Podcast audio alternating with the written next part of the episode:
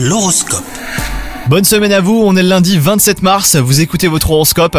Les lions, si vous êtes célibataire, rien de neuf pour vous au cours de cette journée vous avez tendance à ressasser le passé.